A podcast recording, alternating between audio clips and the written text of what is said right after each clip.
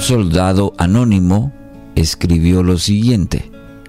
Pedí a Dios que me hiciera fuerte para sobresalir.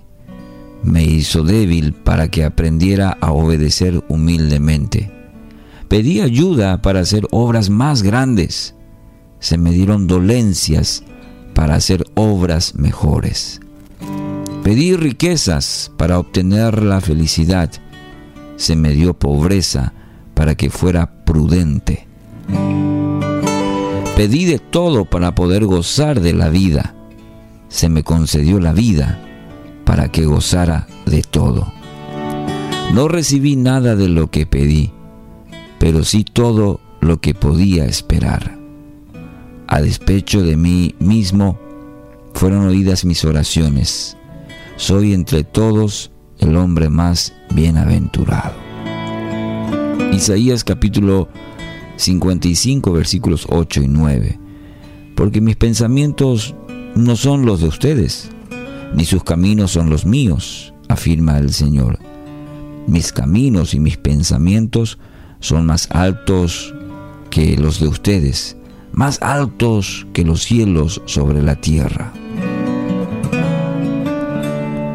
A través de la Biblia conocemos a muchos personajes que, por un lado, fueron obedientes a Dios, aun cuando no, quizás no entendían del todo las órdenes de Dios.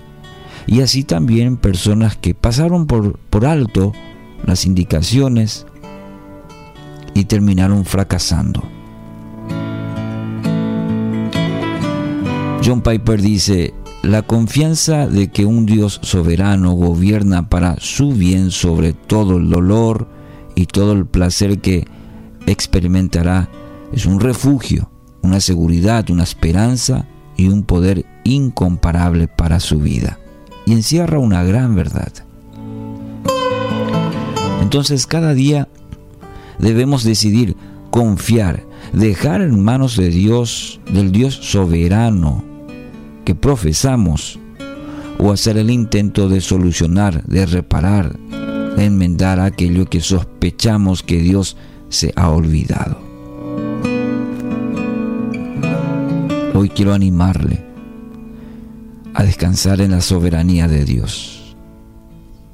Descanse en la soberanía de Dios. Nada, absolutamente nada, se escapa de Dios. Lo que aparentemente Dios no responde. Donde hay silencio, Dios está obrando. Sepa, entienda y viva esto en la soberanía de Dios y descanse en esa soberanía.